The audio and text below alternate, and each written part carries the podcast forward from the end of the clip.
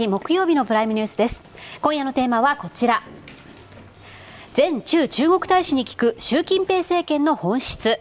先日中中国大使の任を離れたばかりの垂水秀夫さんをお迎えして中国との向き合い方について伺います。ご紹介します。前中中国大使の垂水秀夫さんです。よろしくお願いいたします。よろしくお願いします。よろしくお願いしまずは垂水さんの簡単な経歴をこちらでご紹介させていただきたいと思います、うん、1985年外務省入りし中国香港台湾などに駐在されました、うん、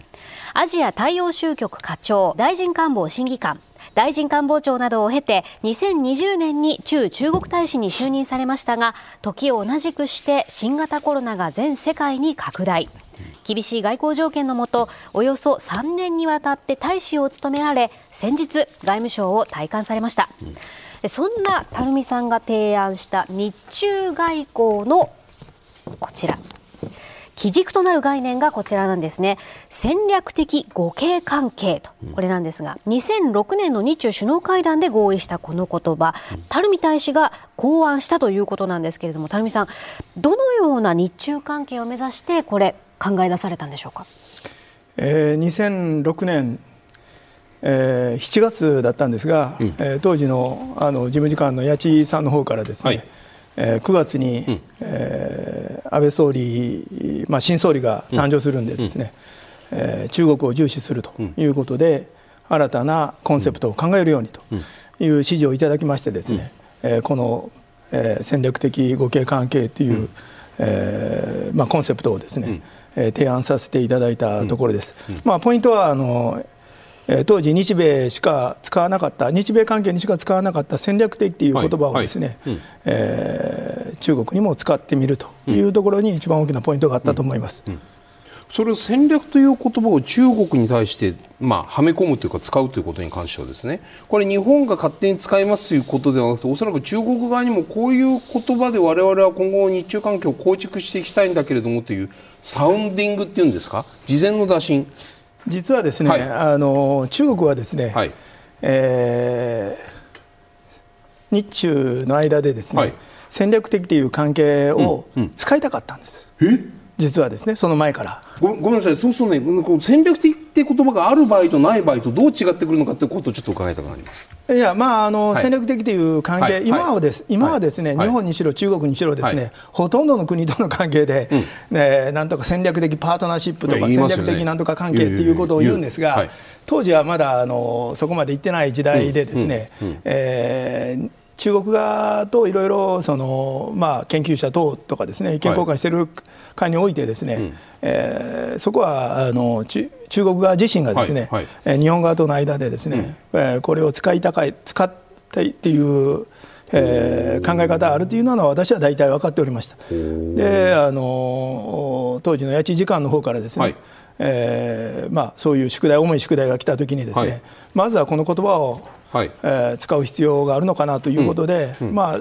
大体1週間から10日間ぐらいですね、うん、改めてもう一度深く考えまして、で中国にも出張に行ってですね、はいはい、えー、主なあのいろんな部署のですね、軍も含めましてですね、いろんな部署の、えー、シンクタンク等とも相当意見交換した上でですね、えー、やはりこれを使おうということで要は中国当時あのご理解いただけると思うんですが、はいはい、当時あの安倍総理はですね、うん、7月美しい日本という本を出されてですね相当ま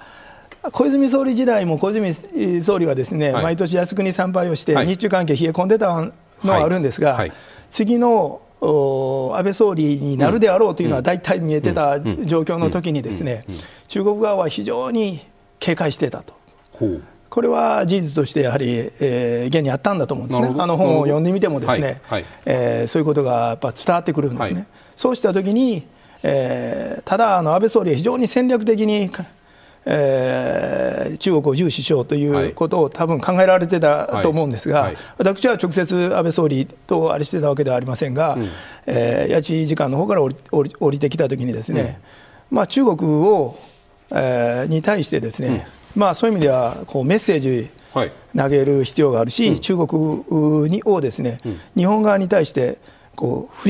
り向けさせる必要があるんだと、はい、そういうふうに思ったわけですね、その言葉として、この言葉があいいんじゃないかということで、はい、えー、提案した次第でございます。あの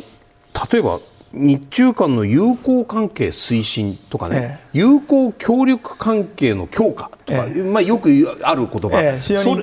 一般的な言葉ですよね、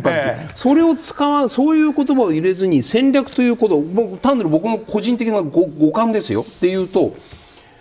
あんたのこと信用していないし嫌いなところもあるけれどここは隣国だし近いし経済的なつながりもあるし歴史的な経緯もいろいろあるんでここは一つ清濁合わせ飲んで握れるところは握ろうよっていう言葉かなと思いました。間違ってますか？いや清濁合わせ飲むっていうのは非常にいいんだと思うんですね、うんはい、えー、やはりあのいろいろ問題ありますと、はい、えー、日中間でいろいろ課題、うん、えー、摩擦もあるけれども、はいより高いレベルのですね、うん、えー、互いの利益、互いのその利益の追求、あるいは共通の利益、はいはい、えー、こういうことをですね追求することによって、はい、えー、関係を強化しようと、はい、えー、いうこう大きなフレームワーク、うん、位置づけ、うんえー、こういうことを中国が望んでいるわけです、うん、常にまず中国側は位置づけ、うん、国家のとしての位置づけということを望んでいるという意味においてですね、はい。はい、えー、こういう言葉が彼らは非常に好きなわけです。それ、ね、大同商位っていう言葉と置き換えてもいいですか？大同商ちっちゃなちっちゃなことには目をつぶって大きな二国双方の大きな利害利害じゃん。この場合は利害はないですよ。利です。お双方の大きな利益を最大公約数的なものを見出してそこに行こうよってそういう意味ですか？多分今おっしゃられてるのは多分醤油を残して大道につくっていう大道醤油という意味はちょっと違う。んですけど醤油を残して大道につくっていうところには、非常にこれはあの戦略的な考え方という意味においてはおっしゃる通りだと思います。これは周恩来かつての総理自身がですね、醤油を残して大道につくっていう言葉はよく使われましたが、え中国の方はですね、極めてそういう意味においてのいわゆる戦略的思考が非常にえーまあ、好むといいますか、そういうアプローチをする、人たちなのでですね、そうした意味においてはおっしゃる通りだと思います。戦略的互恵関係という言葉を安倍さんから垂水さん直接いい言葉作ってくれたねとかこれでいこうよとかなんかそういう安倍さんから直接何か言われたこといやないです。私だって首脳会談も同席しましたでしょ？してないです私はあの当時あの直接、はいえー、日中関係に携わる部署にいたわけではないんでですねええー、えー、日中えあその2006年の時には何をやった私はあの分析の担当の課長をやってたんですが、まあ、非常にジュニアな課長だったんですけれども、はあえー、こう八千さんという方はですね、はあ、えー、まあ、あのとても面白い方でですねもうあまり部署関係なしに使えると思ったら 一本釣りでですね僕も仕事振ってくるんです、ね、振ってくるわけですである時にそういう意味においてですね、はい、えー、まあ、それ以外もいろんな仕事を振ってきたことありますが、はいはい、これが最も私にとってはですね、非常に大きな仕事がじゃこれだけこれだけ日中関係のこう未だにもうあの時からそしていまだにこう日中関係と戦略的互恵関係ってもうみんなこの間もなんか再確認したじゃないですか。そうです。そその言葉であるにもかかわらずそれの、まあ、恩恵とは言えないけどその言葉の上で日中関係をこうこう綺麗に踊踊ったって言葉悪いかな。で綺麗にこう舞舞っていたように見える安倍さんがね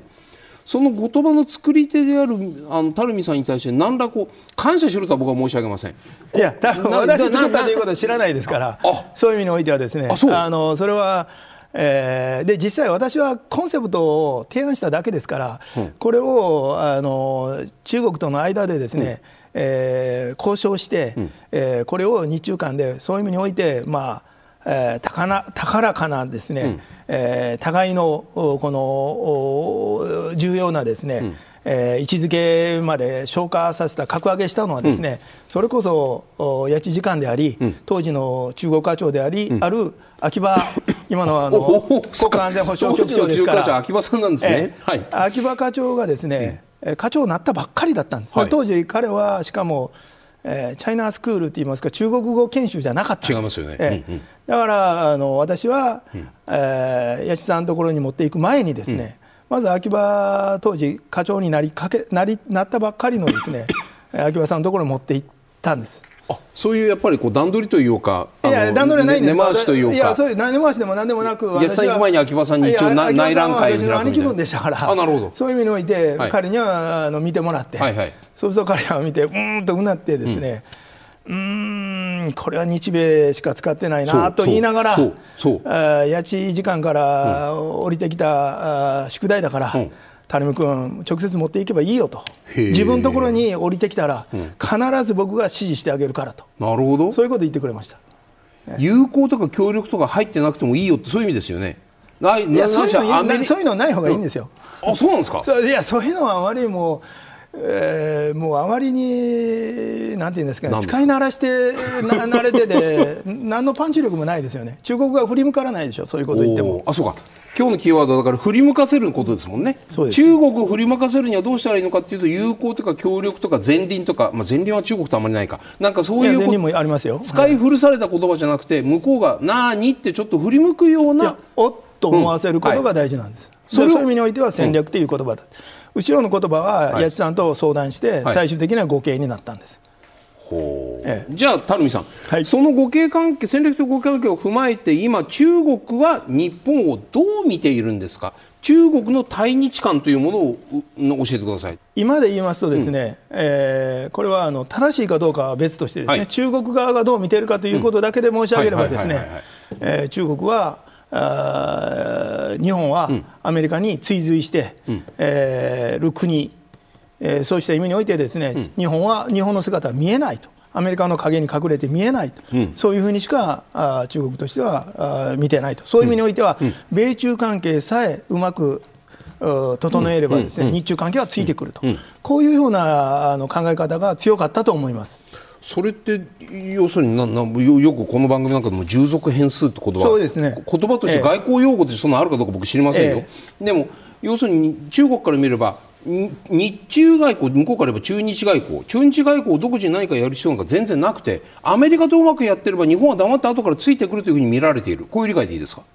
基本的にはあの残念ながらですね、うん、そういうふうにいや正しいかどうか別ですよ、はいはい、中国側としては、そういうふうに、うん、あ見ているということは、うん、ああったと思います。日本の国益というものを考えたときに、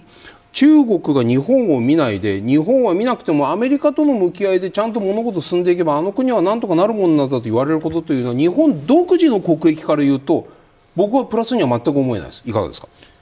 いやもちろんですね、うん日本とあのアメリカはもちろんあの同盟関係ですから、はい、対中政策において常に意思疎通、うん、もう政策調整、はい、私も北京でですね、うん、あのえー、中国にいる、うん、えー、バーンズ大使とですね、もうしょっちゅう意思疎通、意見交換、えー、コンペアノートをやってきましたけれども、うんうん、それでもですね国が違う以上、うん、対中政策異なって当然なわけです、そのそこについてはですね、しっかりと日本としての独自性、これを示す必要があるというのも当然の話だと思います。そこの部分はなんなんと言ったらいいんですか？例えば垂水さんはそういうふうに独自性があってもいいんじゃないかと思いながら中国は向き合っている中国は日本をそういうふうに見ている。なんかもどかしさもっとここは日本は独自性を発揮してアメリカとは違う対中政策を打った方が日中関係ももしかしたら米中関係も良くなるかもしれないと思う機会が多かった。そういう大使の3年間だったんですか？まあ、あのコロナの問題もあるんで、ですね、そういう簡単になかなか、うん、あのやりにくかった部分はありますが、はい、日中のですね、うん、えー、例えば米中との違いで申し上げればですね、はいえー、この人的往来のこの厚み、うん、えー、これはあの国会議員のようなですね、うん、えー、その方からですね、あるいはその、えーまあ、いわゆる政治家の方からですね、はいはい、それから一般庶民、あるいは民間団体に至るまでのですね、うん、この人的往来というのは非常にですね、はい、えー、深いし、広がりがあったわけですね、はい、それがあのいろんな理由があります、もちろん、これはあの中国側の理由も相当あるんですが、これがあとコロナの理由ももちろんあるんで、ですねこれがほとんどできなかったという意味において、ですね、日本日中関係のこのおおなんていうんですかね、この独自性、あるいは厚みみたいなものはですね、あまり発揮できなかったというのは、あると思います。でもう一つはですね、えー、これは我々民主主義国家における外交をやっているという意味においてですね、やはり一番大事なものとしてですね、国民の理解と支持が必要だと、そうした中においてですね、日本国民のですね対中感情がここまで悪い状況になっているっていう、これはですね政府としてもなかなかこう動ける余地がですね、うん、取りにくいっていうのも一つの事実でございます。うんでそういう意味においてはですねこれは我々が日本国がですね、うんはい、日本人に対して中国のことを好きになれっていうのはおかしいんです。これはやはりあの中国政府がですねしっかりと日本国民に対してですね中国のいいところもしあるんであればどんどんそれはそういう意味においてですね紹介して、えー、自分たちとしていわゆる鍵括弧工作をやるべきであって我々はインバウンドをやったりしてですねえー、その菅総理が進められたインバウンドはですね、これは戦略的にですね、中国国民の対日感情のアップにつながったわけですね。こういうようなことを中国側もやはり考えてやるべきであって、そうすると、あのそういう意味においてその、はい、国民感情が改善してくるとですね、はい、そういう意味においてその政府としても動ける余地はそれなりに大きくなってくることはございます、うん。うん、さっきのね対中感情が悪いというところの問題点の中で、ええ、僕ねメディアの責任をね言われるのかなと思ったんですよ、え、日本のメディアは中国悪く言い過ぎだっていうふうに思ったりして、まあいやあのそれもですね理由があるんですよ、それ単にメディアを批判しても何にも変わらないんです、中国の中国当局はですね、はい、この話すると、必ず、まずこう言うんです、日本のメディアが悪いと、やっぱり。その次はですね、そのメディアを、はい、私が言ってんじゃないですよ、はい、中国政府が言うのは、ですね、そのメディアを、えー、指導しない日本政府が悪いって言うんですよ。指導指導、えー、指導しろと、えー。はい、それはですね、そんなことをね、そもそも指導もできないですし、うんはい、そんなことを批判しても何にも変わらないんです、そうじゃなくてあなたたちが仕事しなさいということなんです、私はそう思います。垂水さん昨年9月の日中国交正常化50周年レセプションの挨拶で次のような言葉を使われたということなんですね、うん、人陶器おもんぱかりなければ必ず近き憂いあり、これ意味としては遠い将来のことまで考えずに目先のことばかり考えていると、近いうちに必ず困ったことが起きる、起こるこういった意味の言葉なんですけれども、うん、成美さん、こうした場で、まあ、友好というよりはどちらかというと危機感を示されたのかなというふうに感じるんですが、日中関係、このような発言をせざるを得ないような状況にあるんだというふうにお感じですか？うんうんこれはですね、危機感ももちろんあの50周年の前後、まあ、あの日中関係、えー、必ずしも理想的な状況でなかったという意味においてはですね、はいはい。はい、おっしゃるような背景があったのは事実でございますが、うん、この言葉で言いたかったのはですね、うん、これは、まあ、論語なんですけれども、戦略的思考、うん、戦略的思考を、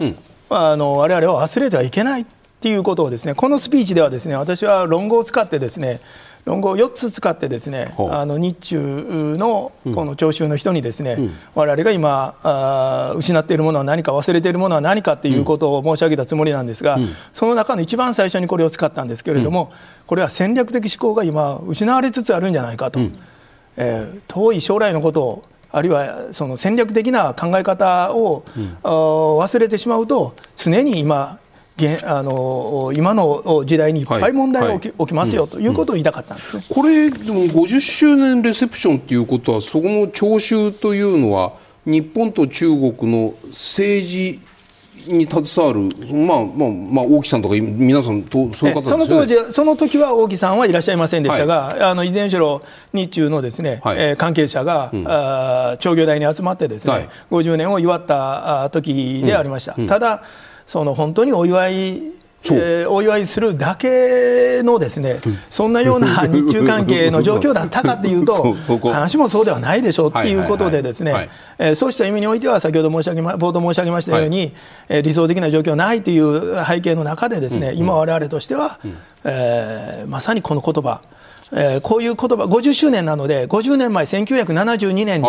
当時の田中角栄首相、はい、あるいは周恩来総理、うん、この方たちがですね、うん、えー、どういうことであの平和友好あのあの共同声明をですね、うん、署名したかというと、うん、まさにこういう戦略的思考があったということ、うん、それから、えー、ここには直接関係ないか分かりませんがもう一つは政治的勇気があったと。はい。はいこの2つがあったからこそ、うん。うん、えー、当時ですね、うん、えー、日本でも中国でもですね、うん、反対がある中においてもですね、うん、戦略的思考と政治的勇気があったからこそ、日中のですね、えー、偉大なせあの先人たちはですね共同声明をサインすることができたんだという、そういう意味においてこの戦略的思考ということでこの言葉を使ったんです。50周年正常化50周年のレセプションということはですよ。去年の9月ということは、まあ、日中関係だってそんなにいい環境ではなくて。相当悪かったですよ。そういう意味においては。厳しい状況でそういう中で例えば僕らがイメージするのはとりあえず会うだけ会おうよと。でいい雰囲気を醸し出そうよと。それで今後の友好関係二国間関係の改善に向けた取っかかりになればいいなとりあえずそのいい雰囲気作ろうよねというところに心を砕くもんだと普通の人は思うと僕は思います。だけど垂水さんは明らかにその雰囲気を壊しにいってるというのは失礼ですけれども。いやそれはあの反町さん失礼です。すいません。なんかあのですね。ドカーンといやいやあのですね、はい。はい、私はあのこの会にとど、えー、まらずですね、はい、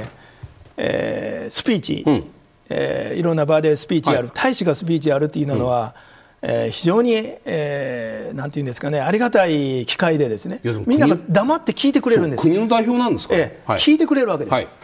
こんな大事な時に、うん、いや有効有効とかですね、えー、その何もないような、まあ、申し訳ないんですが、他の機会でも使えるようなですねスピーチをやるなんて、私には考えられないですね、はあ、これは絶対にメッセージ性を常に入れると、はあ、私はこのスピーチを考えるために、ですね、はい、常にもう何日も何日もですね、はいはい、寝る時もですね、はい、あのお風呂入ってる時もですね、常に考えて、どういうメッセージを投げるかということを常に考えるわけです、で作るわけです、うん、そうした意味においてですね、みんなが静かに聞いてくれるんです、最初がつまんなかったら、もうみんなざわざわざわざわってなるわけですよ。掴まないといけないわけですね。掴みすぎじゃないですか、いやいや、それはあの、だから終わった後はですね、えー、一瞬の緊張あの、緊張した顔、趣とですね、素晴らしいっていうですね、まあこれ 私自分で言うのも変ですが、はい、というふうにあの賛辞してくれるあの声ですね、はい、とりわけ中国側の主賓がですね、はい、えー、非常に高く評価していただいて中国側が私が日本人の私がですね、うん、えー、論語をですね、うん、駆使して、うん、えー、自由に使って、うん、あのこういうスピーチを行ってメッセージを出したということに関してですね、うん、非常に感銘を受けるとともに、あの高く評価してくれたということは、あのそういう意味において先ほど冒頭半分冗談でそれは失礼ですよと申し上げたんです、それはつまりじゃああれですね厳しいことを言うのも目的だけどその厳しいことを言うにあたっては中国の論語を使うことによって相手に対する敬意も含めつつ一言言うっていうここを戦術的にあもちろんです。あそうそうそうそこ。論語とかですね、うんはい、私はよく周恩来総理の言葉、はい、もう周恩来総理私はえー、外一外交官としてですね、はい、非常に尊敬もしております。はい。はい、あの周恩来総理は総理でもあり、うん、あの外交家でもあったんでですね、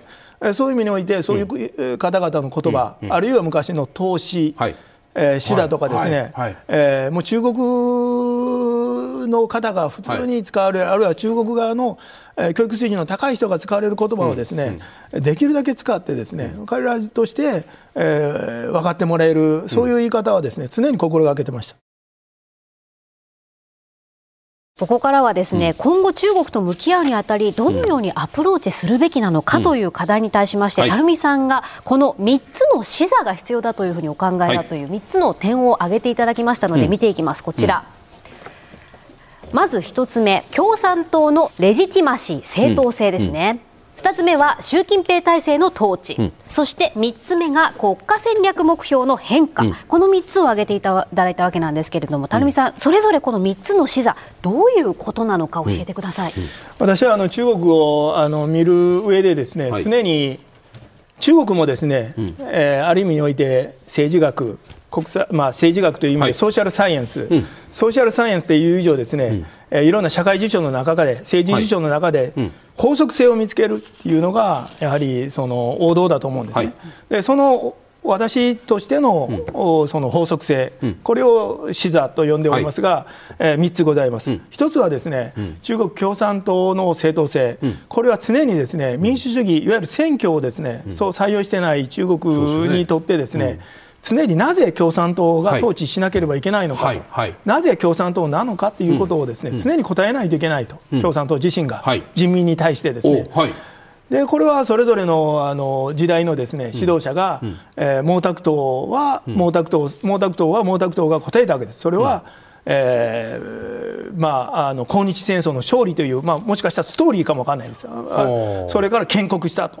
いう、はい、そういう意味での、うん、毛沢東としての答えがあったわけです。うん、で他方その文革を経てですね、うん、えー、多くの人がですねもう、毛沢東の考え方についていけなくなった時にですね、うん、えー、4人組の失脚もあった後、はい、鄧小平が出てきたわけです。鄧、小平さんはですね、うん、えー、彼は改革開放、うんえー、近代化というようなあことでを提起してですね、うんはい、中国共産党についていけば豊かになれると。昨日より今日、今日より明日は豊かになれるというですね、これがあの共産党としてのレジティマシーということで、はい、えー、来たわけです。はい、えー、江沢民さん、その胡錦涛さんはですね、はいえー、鄧小平亡き後の鄧小平時代というふうに言ってもいいと思います、うんうん、同じようにこのレジティマシーでやろうとしたんです、はい、ただ、習近平さんになってからですね、はい。はいえーまあ、経済成長率も陰りが出てきた、うん、それから大きな意味でのこの歪みがですね、はい、社会の歪みがたくさん出てきた、うん、例えば腐敗汚職、うん、あるいは経済格差、はい、あるいはその公害問題、はい、こういうものがたくさん出てきているときにですね、同じように鄧小平さんのこの、えー、答えではだめだったんですね。で習近平氏自身が提起したのはですね、うん、え強い中国、うん、あそれから中華民族の偉大な復興、うんはい、こういうその、えー、答えをしたそうするとね田中さんね今の感じでレジティマシー正当性って、ええ、いわゆるこの中国共産党の一党支配のなんて言ったらいいんですか根拠しかも中国の十十何億人の人たちがやっぱり共産党の一党支配じゃないとだめだよねというふうにみんなが納得するようなものをその状況とか時代によって中国共産党のリーダー中国のリーダーはいろいろ変えながらこのレジティマシー中国共産党一党支配の正当性を人々にアピールし続けてきた。そういうことです。そういうことです。そうするとその変化を我々は、ええ、昔は抗日戦争の勝利がこれだったかもしれない。これの根拠だったかもしれない。今は今言われたような、ええ。中華大中中国の復活みたいな中,、ええ、中華民族の復活。こう、はい、こうみたいなその今中国共産党の正当性の根拠は何なのかというのを理解しないと彼らの考えていることを理解できないよそうすると見間違うよ鄧小平時代のような経済優先の中国と今思ってたら大間違いだよとこういう意味をおっしゃってる。あのおっしゃる通りで、はい、あの反町さんあのえー、若干せっせっかちで2つ目、3つ目も入 ってる部分があるんですが、2つ目はですね、1つ目一つ目の話を全部仕切ったから、いやもう今1つはそうなんですが、それで2つ目がですね、はいはい、まさに、えー、はい、その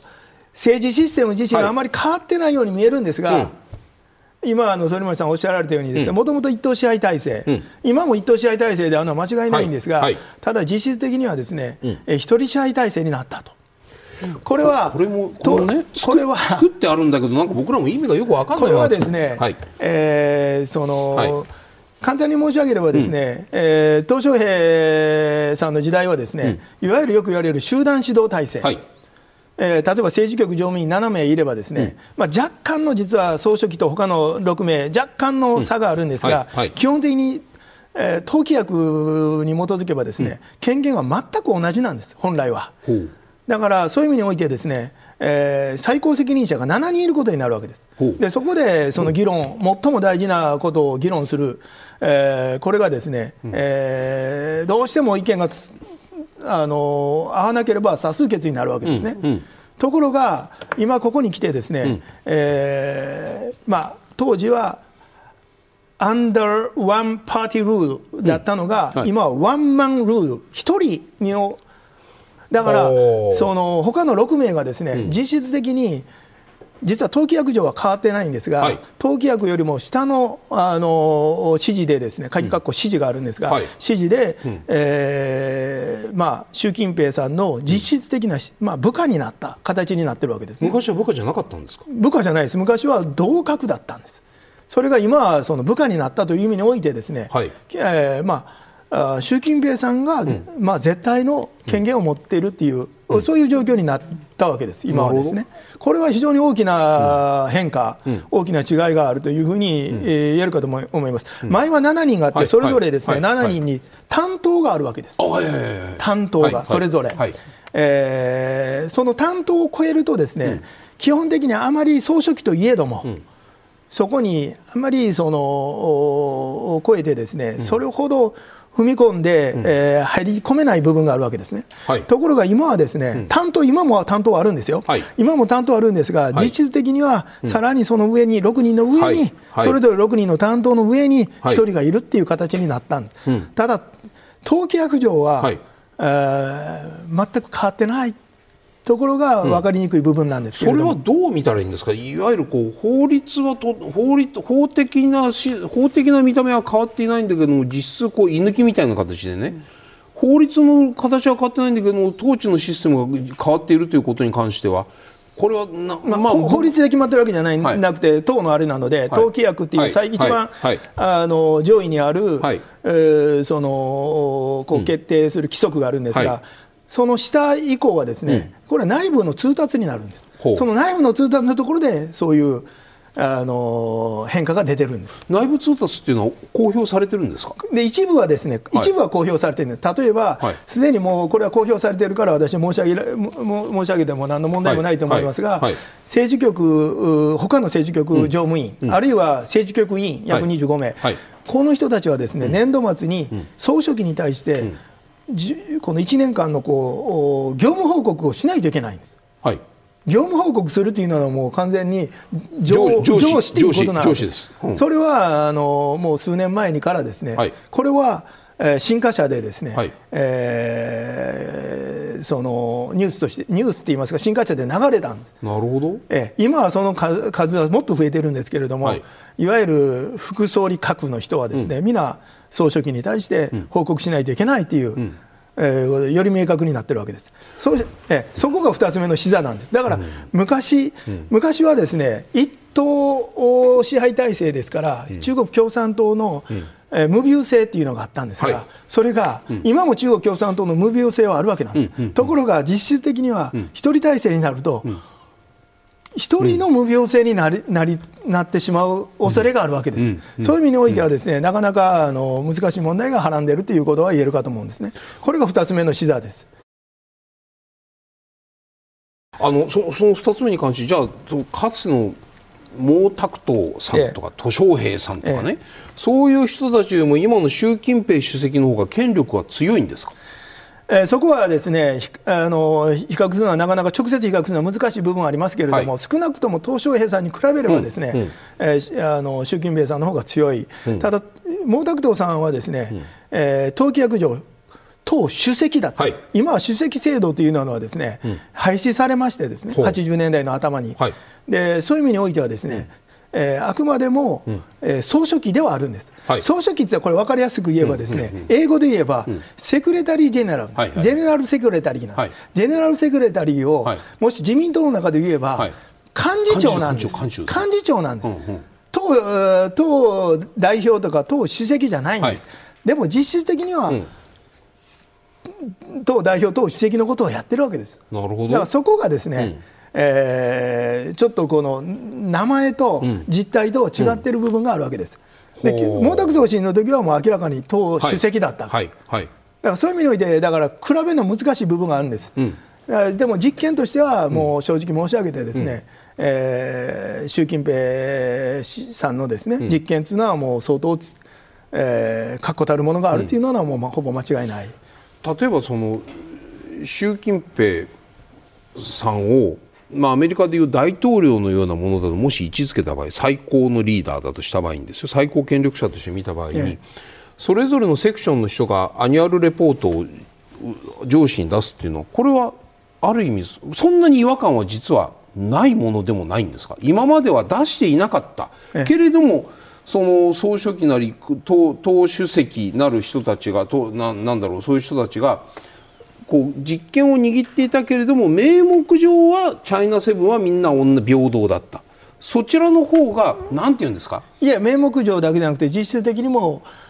その党規約で見ればですね、はいはい、これは大事になってるんですが、はい、総書記と他のこれ東証平時代というか、まあ、今も党規約上そうなんですが、うん、違いは政治局常務員と党,、党総書記との違いはですね、うんうん、唯一2つしかないんです。で2つは何かというとですね、1つはですね、えー、政治局員政治局の会議をですね招集することができると。はい。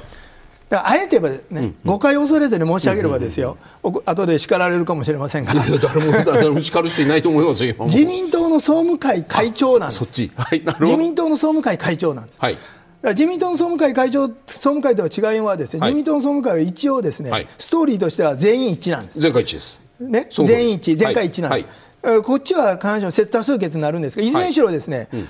何月何日に開くという権限は総書記が持ってるんです、うん、なるほど。ただ権限は一応一緒なんです、うん、これが一つ、はい、でもう一つはですね、うん、日常工作をですね、はい、統括することができるっていうのがあるんです。でこれは何かというと、政治局会議、はい、政治局委員会にかけなくてもいいような、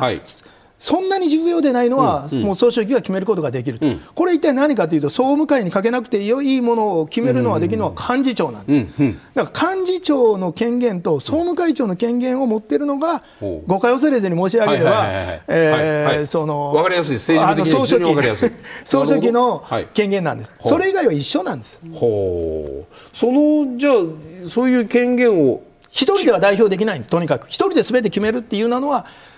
本当はそうあの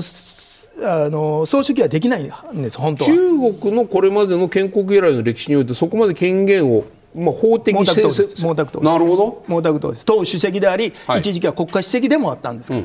す、べ、てのトップだったんです。じゃあ、同じだけの権限を今、習近平さんは持っている。というふうにいうふうに言えるのは言えるかも分かりませんが、ただ、名前は党主席じゃないんです。うん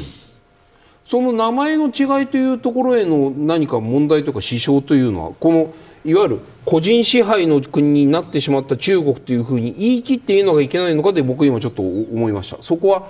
実質的にはそうなってるんですが、はいうん、そこはあのどう考えるかその私が考える話我々周りの人が考える話じゃなくて、はい。はい。うん中国共産党、あるいはそのトップ、あるいはその、うん、一番トップの人がどう考えるかという話ですよね、うん、それはもしかしたら、その名前の部分が、そこのいわゆる手続き論的なものがまだ整っていない部分っていうのが、何かトラブルが起きたとき、ないしは経済的に何かトラブルが起きたとき、何か別の問題が起きたときに、習主席の足元を揺るがす弱点になり得る可能性はあるんですか？いや、私はそういうのは想定できないですけど、ね、なるほど、ええ、そこはじゃあ、ええ、じゃあ実質この今回の個人支配、今できている個人支配の体制。個人支配という言葉がいいかどうかともかく、一人支配。一人による、はい、一人が非常に権限を集中した、はい。はいあ体制であるという、うん、個人支配という言葉がいいかどうか知りませんが、うん、そういうことは言えるかと思います。そうなると、ね、かつての中国に対する向き合い方と要するに一党支配だった時代と個人支配になった今の中国とでは我々の中国に対するその向き合い方全然変わってくるということでいいんですか？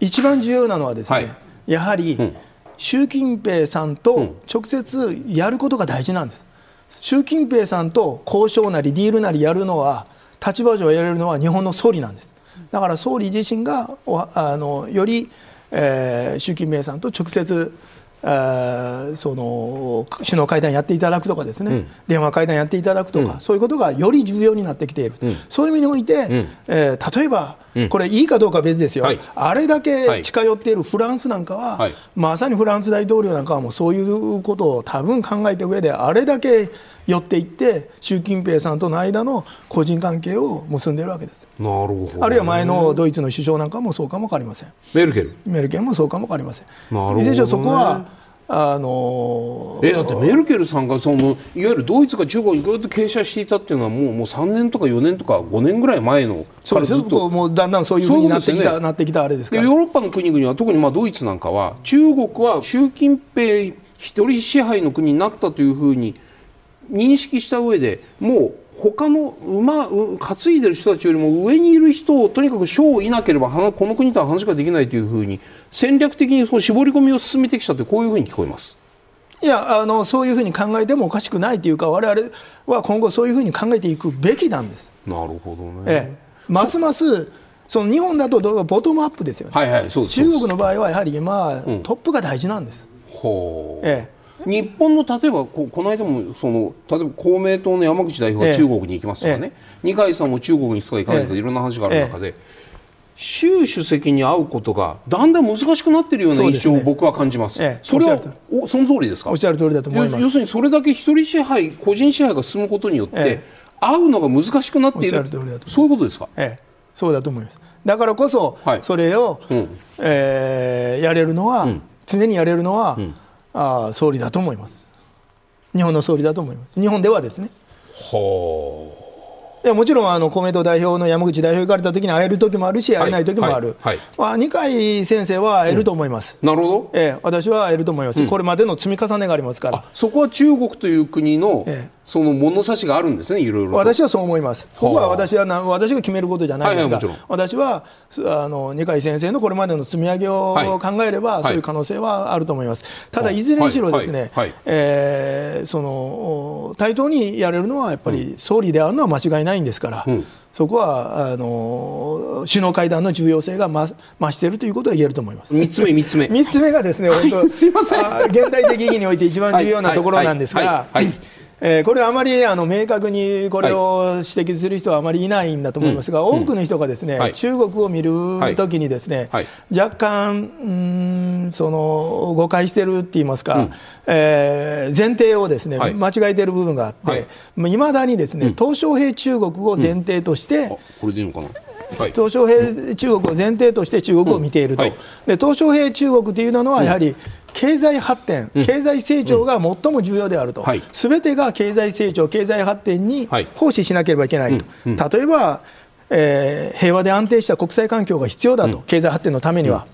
だからそのアメリカとも日本ともですね、比較的穏健なですね、外交政策っていうか、外交関係を作ると、こういうふうにつながっていくんですが、統合要解というふうに言われましたけれども、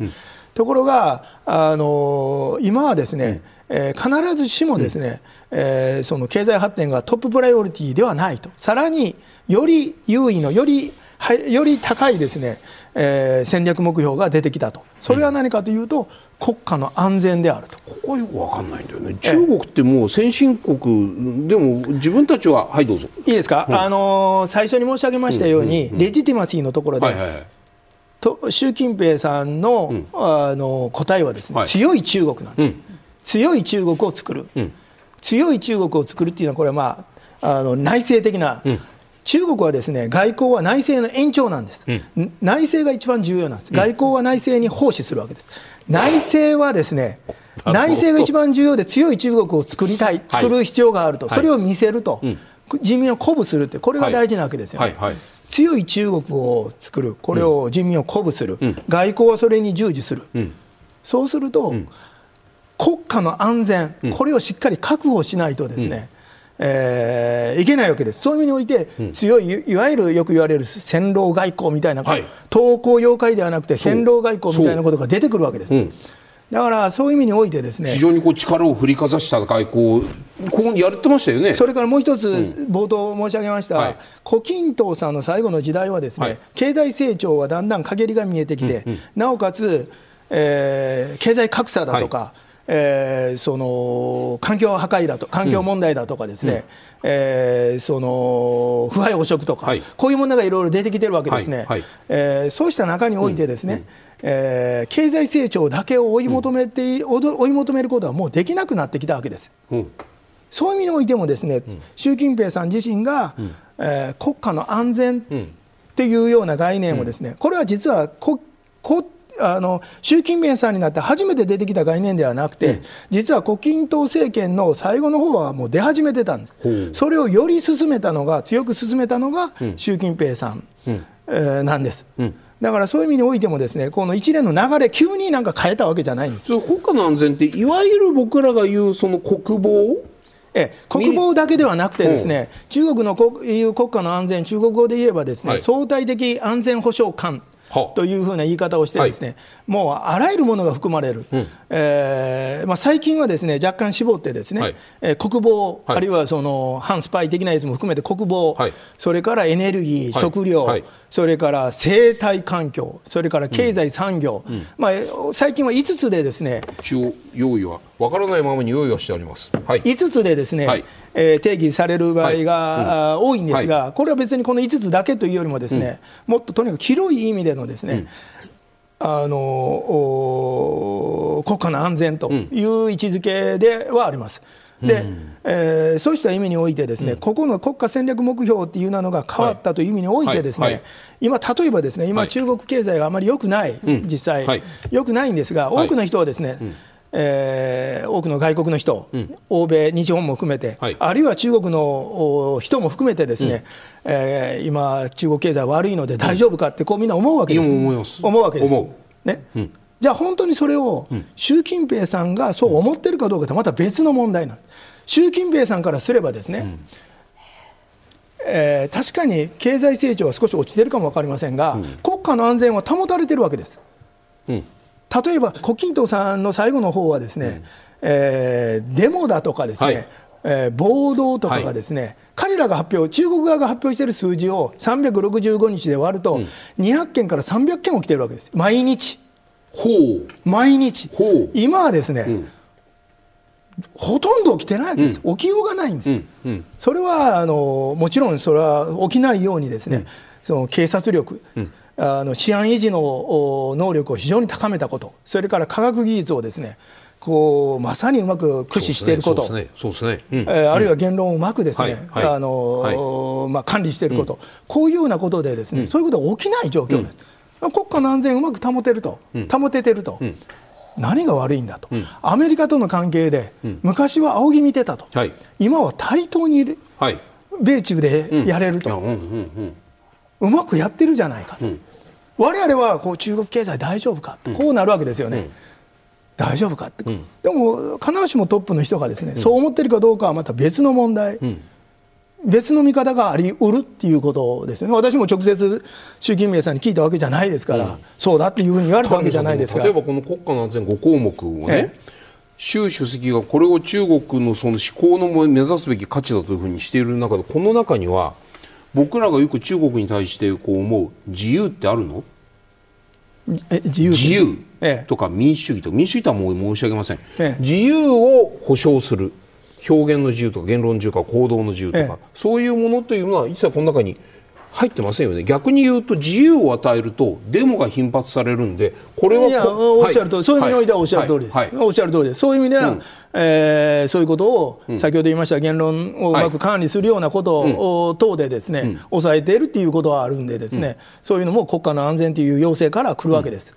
ええ、もういろんな、もうですね、はいうん、えー、あらゆることをほとんどこれで説明できるんです、はい、あの国家の安全ということで、ですね、はい。うん、えー、例えばですね、今あの、処理水の問題見ても、ですね、処理水で中国は非常にこの処理水の問題、非常に今、まだですね、うん、えー、まあ、こだわってると言いますか。これはまあ中国、隣国としてこだわるのはその、うん、理解できないわけじゃないですが、うん、ただ多くの国が、ね、理解示してくれてるときに、はい、中国だけなぜあんなにこだわるんだって言ったときにですね、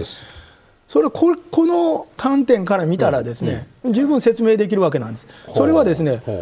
そこにもありますように、はいえー、ありますよね、あない。環境。あ環境。生態環境なんです、はいはい、生態環境という意味において、ですね、はいはい、えー、これはあの習近平さん自身がですね生態環境を非常に重視してて、う。ん、で彼はそのまさにそこをですね素晴らしい今、中国の国づくりをや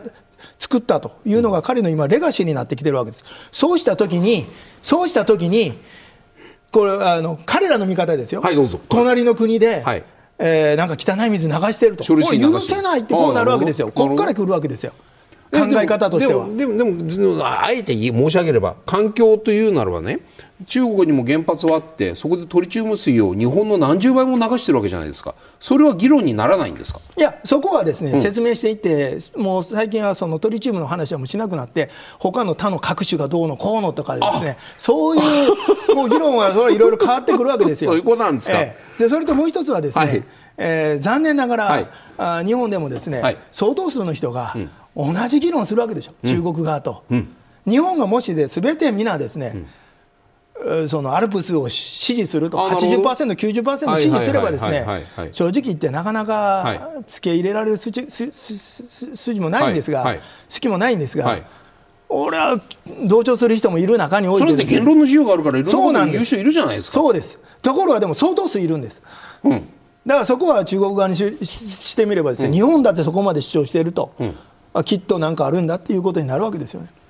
それはじゃだからそこの,、なその重要なのはそこの部分ではなくて、より重要なのは、なぜそこまでこだわるかっていうところの根源的なところは、この国家の安全っていう観点から理解しようとすれば、よく理解できるわけです。安全の突き詰めていって、その安全にその中国の人々が、もう、もう、じゃ安全じゃなくて、次の価値をくれよと、例えば自由をくれよとか、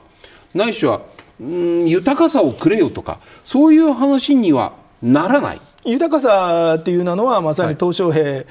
えの時代のレジティマシーの答えでした。から、はい、えー、そうですが自由というのは、うん。なかなかそういう答えをえー、次の世代、習近ポスト習近平の時に出てくるのかどうかというのは、私は、はい、今あの、早計に答えることはできないですが、はい、そう簡単ではないでしょうね。それはつまり、それを言うときは、さっきのこの何のあれの、これにこれにチャレンジするようなものには手は出さないということでいいんですか？もちろんそういうことです。まあ、ここ10年くらい、まあ、習近平時代に入ってからその後のことについて伺いたいと思うんですが、垂水さん、安倍政権時代の対中外交を見たときにその特徴っていうのはどういうところにありますか？うんえー、安倍総理は非常に戦略的に考えられる方であったということがまず1点、うんはい、それからあと戦略的な思考とあと戦術的な思考を両方やられたんじゃないかと私は、はい、えー、考えています、はい、えー、またあの個人、これは別に習近平氏とだけではないですが、うん、プーチンさんもそうですし、はい、特にトランプさんなんかまさにそうだと思いますが、すね、個人的なこの信頼関係。えー、これを築くのもですね、うん、極めて上手にやられたという意味においてもですね、えー、まさに自分の戦略的、まああのえー、インド太平洋戦略を進めていく上においてもですね、はい。うん。えー、うまくこの個人的信頼関係をうまく築きながらですね、うん、あるいは戦術的な手法を使いながらですね、うん、進めていかれたというそういう意味においては外交面においては、私は極めてあの素晴らしい指導者だったんじゃないかなと思ってます。それは冒頭その日日中とその米中のお話とかあった時に、ええ、中国から見た時にアメリカとうまくやっていけさえすれば日本はついてくるんだという考え方は、え、安倍さんの時には中国はも持たなかったというふうに持たなかったですね。それははいどうぞ。あの中国は常にですね、うん、あの日本はアメリカに追随しているとか、はいえー、米中さえやってれば日中はついてくると、うん。うん、そう常にそう思ってるわけじゃないわけです。はいはい、あの日本の対中政策の独自性とか、うん、そういうものをあの非常に敏感にですね、うん、えー、気にしてあの気づいてですね、はい、えー、そういうところをですね、うん、あの重視してくるそういう意味での、しっかりした研究、うん、えー、対日研究をやってる時もあるわけです。はいえー、そういう意味においてですね、うん、あの安倍さん安倍総理の時代はですね、はい、えー、まああのトランプ氏との関係、はいはい、これは相当信頼関係築いてたというのは大きかったですし、うん、えー、トランプ氏だけでなくて世界のリーダーとの関係を非常に築いた、はい、プーチンさんもそうでしたし、うん、それから何よりもそのえー、習近平さんとの関係、ただこれもですね実は相当時間がかかったと。えー、常にですね、うん、えー、安倍さんに対しては最初は懐疑的な、非常に懐疑。的、うん、えー、非常にその、はい、まあ、疑念を持ってると言いますか、もともと非常にあの2006年の時もそうでしたし、はい、えー、その後もですね、はい、えー、まあ、要は私、これ、こういうことを私の理解が正しいかどうか知りませんが、安倍総理というのはあのこの総理という公職についている時のこの、うん、とそうでない時のオンとオフのこのスイッチの付け方がですね極めて上手ないしは極めてもう明確に違っていると。面白い、はい、だから例えば台湾問題等でもですね、はいはい。オンの時だから総理の時はですね、うん、そういう意味においては極めて自制された政策あるいは発言されている、はい、オフになった時はですね、うん、それはもう自分の心情をしっかり出されてですね、うん、台湾に対しても向き合っていると、はい、ただ中国からすればですね、オンオフ関係ないんです。あのあの総理を辞められても、それも個人だと、これが中国側の見方なんです。だから総理がまたオンあのオンに入った時に、すごい懐疑的に見るわけです。なるほど。だからそこはそのどうしてもそういうあれになって、うん、えー、最初は信頼関係築くのに相当時間かかるわけです、うん、そういう意味においてですね。なるほど。えー、胡錦涛さんの時代もそうでしたし、はい、習近平さんの時代もそうだったんです。はい。はい。えー、ただ、私はその安倍総理の外交というのは、うん。えー、オンオフ、うん、スイッチのオンオフっていうのをですね、しっかり理解した上で、うん、安倍外交というものを見ないとですね、私はえー、その本質を見間違うんじゃないかと思ってます。ね、そのオンオフの流れの中でオンオフをうまく使い分けてぐーっと掴んだのがトランプ大統領だと思った時にね、ええ、中国から見た時に習近平さんから見た時にやはりこうトランプという当時その中国に対して制裁関税35%でしたっけ？ドカーンとやってくる。何をするかわからない人がアメリカのリーダーにいるとそ,、ね、そのトランプ大統領と一番話せるのは誰なのか？トランプの腹の内を一番知る知っているのは安倍だというふうに中国は見ていたっていうこの可能性はあるんですか、まあ、それもあるでしょうし、はい、まあ、あの必ずしもあの米対米政策上、日本を使うっていうだけじゃないですけれども、はい、もちろんそれも、はい、あのそういう観点もあったかも分かりませんが、うん、それがメインの考え方っていうことでは、必ずしもなかったと思いますけれどもね、えー、あくまでも中国は対日政策上、うん、日中の間でですね、はい、本当に信頼できる、日本側の指導者が信頼できるかどうかっていうところをですね、非常にやはり気にした上でですね、えー、その信頼関係構築できるということであれば、日中のと、まあ、その流れの中でというか、そう関係構築できた後にですね、まあ、アメリカとの関係についてですね、えー、その日本という要素をですね、うまくまあ、活用するということはあったのかもしれません、ね、そうするとねその日米米中関係と日中関係というふうに見たときに米中関係の太いパイプの中に日中関係が全部含まれるのであれば中国アメリカだけ見てりゃいいわけですよ。だけどアメリ米中関係とは違うところに日本がいて、ええ、別の発信をしているとなるとこれは中国は一応ごめんなさい。こういう中国は日本を振り向かなくちゃいけなくなる。ええ、ということになるわけじゃないですか、ええ、じゃあそうすると振り向かせることがおそらく日本の国益になるとすればなるというふうに今日伺っているような気がします、日本の対中政策とアメリカの対中政策必ずしも一致する必要はないですよね。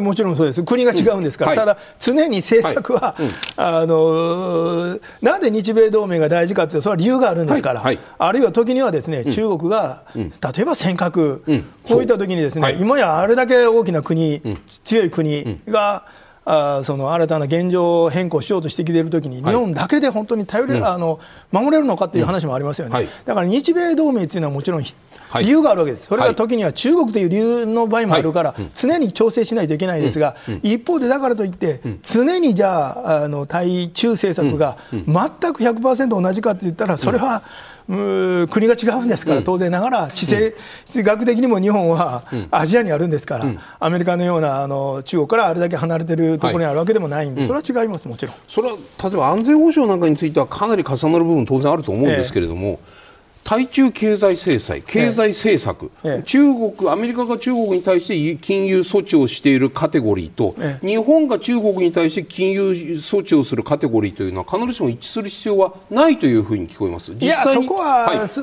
に金融措置、金融制裁のことは私、金融じゃなくて経済、機微技術とかのレベルを見ると、例えばその半導体の技術のレベルとか見るとですねアメリカと中国のどちらが優位か劣位かっていう表と日本と中国のどちらが優位か劣位かという表で言えば日本の方が明らかに中国に対するアドバンテージは少ないわけですよ、ええ、その意味で言うとじゃあ中国アメリカが中国に対してここまでやっているんだから日本も同じように日本の半導体メーカーも同じように中国と向き合うべきだというこうじゃなくてもしかしたら日本は中国と技術を引き抜くことが狙いになるかもしれない。その発想は非常に大事だと思いますけれども、はいはい、別に半導体に限らずですね、はい、中国がより進んでいるものを AI を等ですね。中国から日本はいろいろ、うん。あいい意味で学んでくる、はい、ないしは言葉ちょっと悪く言えば盗んでくるぐらいのつもりでですね、やることは大事だと思いますけれども、一方で、あのその日米ももちろん貸し借りがあるん。でですね、はい、その貸し借りの中で、はい、それはアメリカからの要請というのももちろんあるでしょうし、はい、それは大きなこの、えー、そのポートフォリオの中でですね、うんえー、まああのいろんな感情の中で考えていかないといけないんで、うん、この一つだけのこの例を挙げられて、これはどどうだって言われると、なかなかそれは難しい答えとしてですね、そう簡単ではないかも分かりませんね。なるほど、えー、そうするとじゃあ日中外交と日米を比較した時の日中外交日日中と米中を比較した時にね日中外交の独自性というのはないよりはあった方がいい。いや、きっとあった方がいいです。あるとあるとすれば、どこで我々は米中と違う日中の独自性はどこで我々は見出していくことによって振り向かせることができて結果、日本の国益につながるのか、どこが突破口になるんですか？あの冒頭申し上げましたような、はい。はい、その一番差し支えない状況で申し上げればですね、はい、えー、そのこう人的往来のふ、はいはい、厚み深みみたいなところでですね、うんうんうん今は実は逆転しててですね、えー、米中の方がむしろ例えば議員もですねあそうなんですか、えー、あの中国に行ってるにもかかわらず私のこの不正確な不正確な統計ねこの不正確、はい、不正確な統計で申し上げればですね、はい、日本の国会議員が今年台湾に行ったのはです、うん、あの訪問したのは多分100超えて110超えたんじゃないかなと思うんですよね。中国に訪問した国会議員はですねこの間の公明党の4名の方を入れてもですね、はいはい、10人も行ってない多分7、8名じゃないですか。なるほどこれで本当にいいのかっていう話ですよ、これ、好きとか嫌いじゃなくて。これは日本の国益を考えた上で、中国とどう付き合っていくかと、これまでは日中というのは、まさにそういうようなところでしっかり厚みがあったあの外交なり、あるいはその議員外交も含めてやれてきたにもかかわらずですね、いやこうそこはですね、うん、今は残念ながら、まあ、あのちょっと今年1年見ただけでもですね、ちょっと。これでいいのかなっていうのはございます、うん、正直申し上げて、ね、日本の国益を将来を考えたときにですね、うん、これでいいのかっていうふうに。厳しい時だからこそおっしゃる通りやるべきだっていう、ね、おっしゃる通りです。ここってでもやっぱり政治家って私はですね 一番重要なのは、はい、一番重要なのは、はい、これ先ほども申し上げましたが、はい。はい、72年の共同声明作った時に、はい。はい、えー、両国の指導者がなんであれを作れたかというと戦略的思考と政治的勇気なんです。うんうんうんそこが問われてるんだと思います。うん、私はもう今や役人でもない単なる一民間人ですが、うん、えー、そういうことを私が偉そうに言うのがあ叱られるかも分かりませんが、うん、えー、政治的勇気です。では日中関係改善の鍵というテーマでご提言をいただきます。垂水さんお願いします。はい、起こしてえっともう先ほど来説明した通りです。もう戦略的思考が大事だと。はい、えー、先ほど申し上げましたように日中関係えー、今年来年で終わるわけじゃなくて、はい、10年後も20年後も50年後も、100年後も日中関係はあるんです、うん、常に戦略的な思考で日中関係の将来を考えていく必要があると、うん、まあ、あえてここにつなげるんであれば、えー、ぜひ、えー、その政治的勇気、うん、えー、これも大事だとそういうふうに思いますが戦略的思考でございます、はい、ありがとうございます。垂水さんあの東京都の男性からこんなメール来てます。なぜ日本は尖閣周辺の領海域に侵入する中国の船を力で排除したり EEZ 内に設置した部位を実力で排除しないのですか？こういうメールをしてます。えー、非常によくあの理解はできます、うん、ただあの常にですね、はい、えー、作用には反作用のことを考えないといけない、うんうん、えー、実力で、うん、えー、その阻止する、あるいは排除するって言ったときに、うん、じゃあ、その後の中国側の、はい、えー、対応についても、これは現実問題として考えておく必要があると。これそういうことによってですね、新たな現状を作られてしまうと、例えば、えー、何かすることによってですね、うん、50隻の船が向こうから来たりしたらどうするんだということも全部考えた上で、次の手を取る必要があるということだけ一般論として申し上げておきます。はい、え続いて広島県の方からいただきました。どうして中国の水産物輸入制限に対して報復報復措置をしないのですか？というご質問です。うん。まあ、これはあのそうすると日本の消費者の人が非常に困るっていう状況がやっぱあると思います。非常に高くなりますからね、まあそそうえ安く買ってるものが入らなくなると、えそれはあの国民の理解と支持得られるかっていうところはそこも考えておく必要はあると思います、奈良県の女性からこういうメール来てます。アステラス製薬製薬社員のような法人救出それの法人を救出するために私たち国民は何をするべきですか？これはですね、うん、非常に大事なあのご質問だと思います。はい。風化させないということです、皆がこの問題をしっかりとですね、うん、えー、国民レベルも含めて提起しておくと、うん、風化させないということです、うん、私はそれが一番大事なことだと思ってます。はい。続いて東京都の方からいただきました、大使から見て習近平体制の脆弱性は何だと思いますか、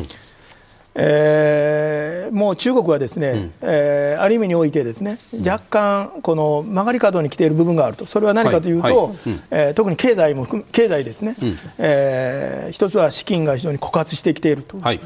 一帯一路、新たな一帯一路のフレームワークがこの間出ましたけれども、うん、そこでもですね、うん、やはり今までのやり方は必ずしももう通じない、うん、